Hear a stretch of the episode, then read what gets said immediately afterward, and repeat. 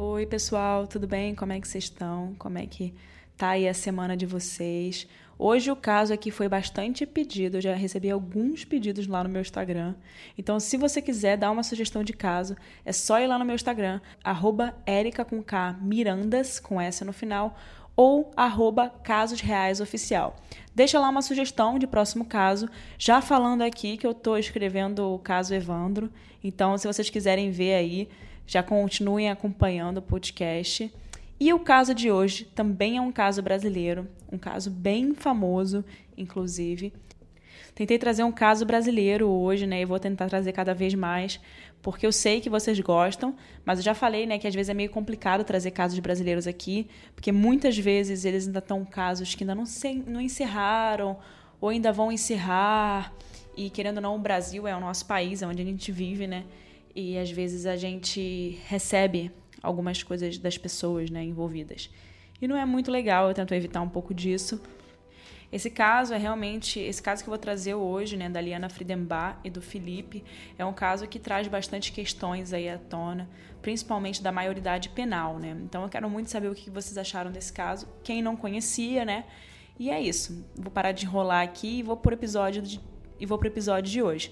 Claro, compartilha aí o podcast, né? Vamos ajudar. Estamos quase no top 10. Estamos no top 24 nesse momento. Então, ajuda aí compartilhando para eu cada vez trazer mais conteúdo para vocês, cada vez estudar mais. Imagina se esse podcast vira duas vezes por semana. Então, me ajudem a fazer isso acontecer. Então, agora eu vou chamar a vinheta e vamos para o episódio dessa semana.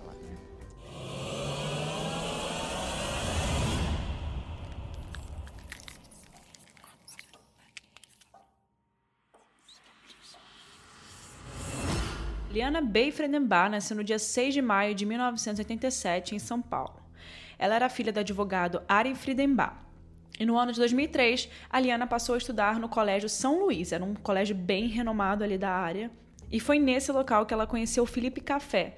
Os dois se aproximaram muito na escola e aí eles começaram o um namoro. E no meio de setembro ali do mesmo ano que eles se conheceram, segundo o pai de Liana, o relacionamento não era proibido. Era, segundo ele, era um relacionamento aprovado.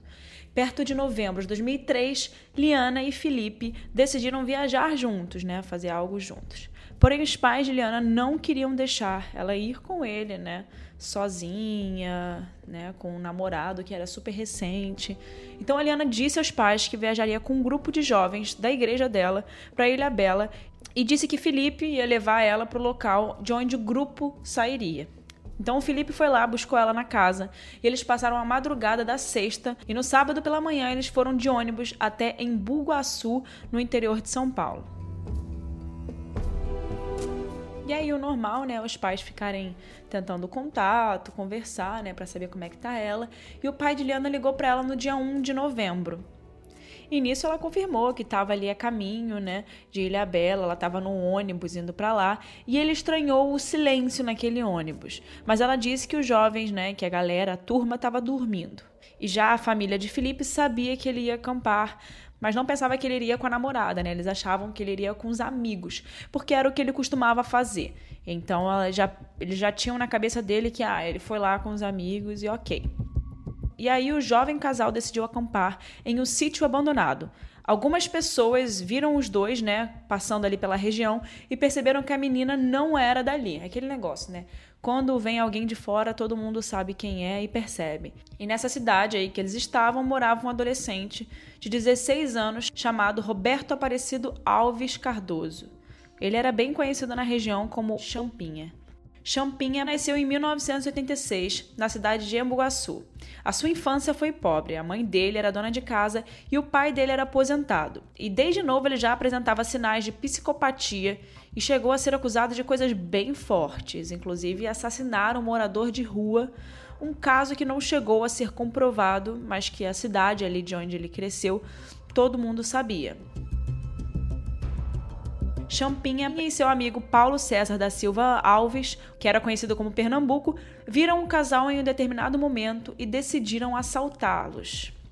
Então eles foram lá no local onde estava a barraca e entraram na barraca, atacaram e aí eles viram que não tinha muito dinheiro com o jovem casal, né, com os dois. Então eles resolveram sequestrá-los, achando que assim eles conseguiriam algo a mais.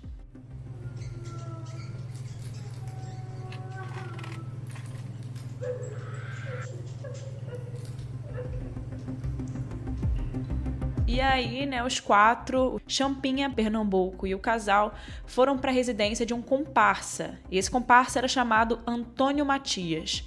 A Liana tentou convencer os criminosos, né, para pedirem resgate, é, falando que a família dela era rica e que pagaria o que pedissem, né, para a família dela. E ela ficou tentando ali é, é incentivar eles a ligarem para a família para pedir um resgate, ou seja, ela estava tentando implorar um pouco ali pela vida dos dois, né? É, mas essa insistência dela não deu muito certo, né? Porque Eliana acabou sendo estuprada por Pernambuco, enquanto Felipe, né, o namorado dela, permanecia em um outro quarto. Ele estava afastado, um quarto separado. E foi aí que os assaltantes, sequestradores, né, perceberam que ela era apenas que ela era a peça mais importante ali daquele sequestro. E aí eles acharam que o Felipe já não era algo tão importante ali, até porque ele é o homem, né? Ele tem força, querendo ou não, ele ele podia ver que eles estupraram. Então eles levaram ele até o meio do mato e o Chapinha acabou tomando conta de Liana, né? Enquanto o Pernambuco foi lá com, no meio da mata com Felipe e o matou, né? Deu um tiro na nuca dele. A Liana acabou ouvindo esse tiro e questionou o que, que tinha acontecido ali, o que estava acontecendo. E aí Champinha disse que tinham deixado o namorado dela ir. A Liana, na hora que percebeu né, o que estava acontecendo, ela ficou em estado de choque. Então eles acabaram se mudando né, para casa, casa desse comparsa, Antônio, e o Pernambuco fugiu para Petrolina. E nesse lugar que eles estavam, né, na casa desse Antônio aí, o Champinha estuprou a Liana. Então agora né, ela tinha sido estuprada pelo Champinha e também pelo Pernambuco. E no dia que o grupo né, de jovens da igreja de Liana né, deveria chegar do passeio, né, o pai de Liana resolveu ir buscá-la. E quando ele chegou lá, ele percebeu que não tinham pais de outros jovens. Né? Ele começou a achar aquilo estranho. Não chegou nenhum grupo, não chegou nenhum pai. E aí, o que, que poderia ter acontecido? Né? Então, ele chegou a ligar para uma amiga que contou a verdade. Né? Ela chegou a contar que ela tinha ido acampar com o namorado, Felipe. E aí o pai dela foi agir rapidamente, né? Ele foi para Embu-Guaçu, acreditando que o casal estava perdido. Ele já contactou na hora o comando de operações especiais, que começou a fazer uma busca na região, né? Ele já achou isso de cara porque muito tempo, né, sem dar notícias, e aquilo não era normal da filha dele.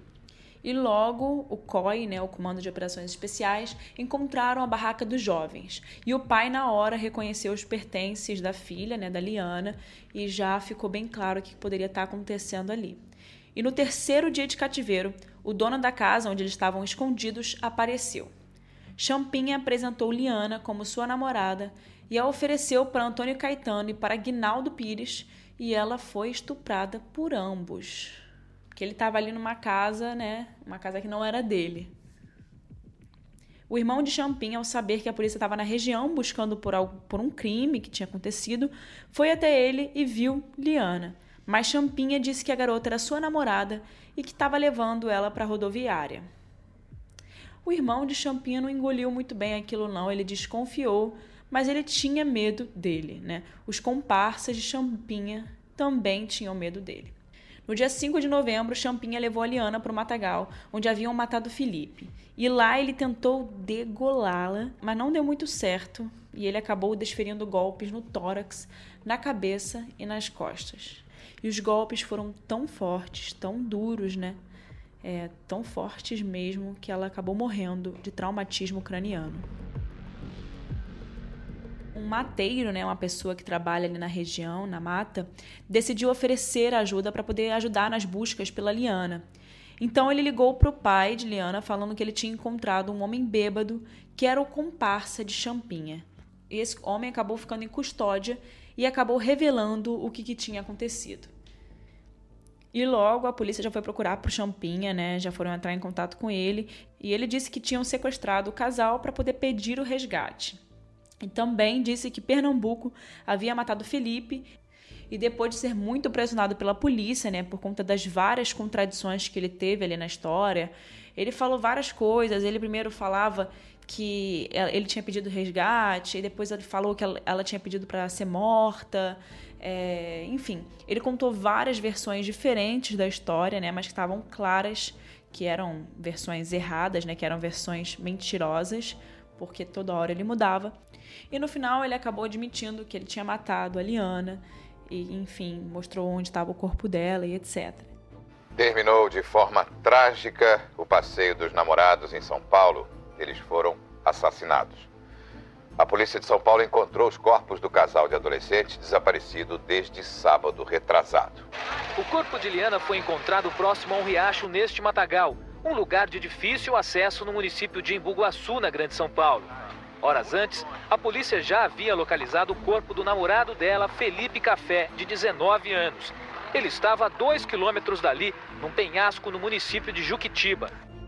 O julgamento do caso aconteceu em 2006 e Aguinaldo Pires foi condenado a 47 anos e três meses de reclusão por estupro. Antônio Caetano da Silva recebeu 124 anos de reclusão por diversos estupros e Antônio Matias foi sentenciado a seis anos de prisão e um ano cárcere privado, favorecimento pessoal, ajuda à fuga dos outros acusados e à ocultação da arma do crime. Pernambuco pegou 110 anos e 18 dias por homicídio qualificado, sequestro, estupro e cárcere privado. Champinha, por ser menor de idade, não foi julgado em um tribunal de júri. Ele foi condenado a apenas três anos na Fundação Casa. É isso aí. Vamos começar a encerrar esse caso aqui hoje, né? Um caso com um final um pouco triste, né? E vamos falar um pouquinho agora do laudo médico, né, sobre o Champinha, né? Um laudo médico apontou que Champinha tinha transtorno de personalidade antissocial e leve retardo mental. Segundo médicos, ele sofreu uma hipóxia quando nasceu e isso provocou danos. Bom, vou procurar, vou falar um pouquinho rápido do que, que seria hipóxia, né? Hipóxia é a falta de oxigênio no sangue, né, para manter as funções corporais. Então é aí foi, foi essa coisa que alegaram aí dele, né? Champinha não poderia passar mais do que três anos preso por conta do crime, porque ele era menor de idade. Ele foi julgado como inimputável e só continuou preso por conta de uma gambiarra jurídica após um laudo alegando que ele era inapto para convívio em sociedade e de que ele era perigoso. Então ele foi para a Fundação Experimental de Saúde.